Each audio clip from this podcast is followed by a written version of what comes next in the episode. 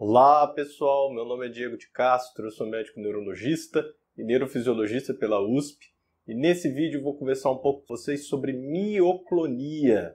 Qual é o tratamento? Como é feito o tratamento da mioclonia? Pessoal, isso vai variar então de que grupo e qual é a causa que está levando à mioclonia. Então, se a mioclonia for associado a uma doença neurológica degenerativa e que o distúrbio do movimento está atrapalhando muito o paciente porque a quantidade de abalos é tão alta que ele não está conseguindo fazer nada, a gente pode utilizar algumas medicações. Se a mioclonia for, na verdade, um evento do tipo que apresenta uma descarga epilética, a gente pode utilizar um outro grupo de medicações. No geral, a forma fisiológica da mioclonia, a mioclonia do sono, a gente prefere observar e não utilizar medicamentos, uma vez que ela é um evento que pode ocorrer naturalmente no nosso organismo. Então, em relação a essas mioclonias, a gente basicamente pode utilizar medicamentos como os benzodiazepínicos, entre eles o clonazepam.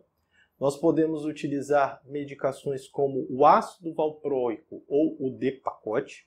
Algumas vezes a gente pode combinar essas duas medicações nos pacientes que têm mioclonias associadas a descargas epileptiformes no eletroencefalo. A gente tem a oportunidade de usar o levetiracetam.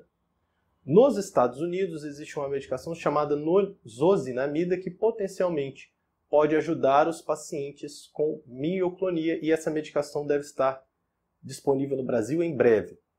Algumas vezes, se a mioclonia estiver associada às alterações metabólicas, como a alteração renal, a gente corrigindo o funcionamento do rim, existe uma tendência da mioclonia desaparecer. Casos muito raros e muito complexos de mioclonia, a gente pode utilizar alguns procedimentos, como o procedimento de estimulação cerebral profunda, que são que é uma cirurgia em que a gente estimula uma área elétrica cerebral muito profunda do cérebro e isso pode ajudar a reduzir o movimento mioclônico, mas é lógico, para isso precisa de uma avaliação muito especializada, porque todo procedimento cirúrgico tem riscos e tem benefícios. Você já ouviu falar sobre esse distúrbio do movimento?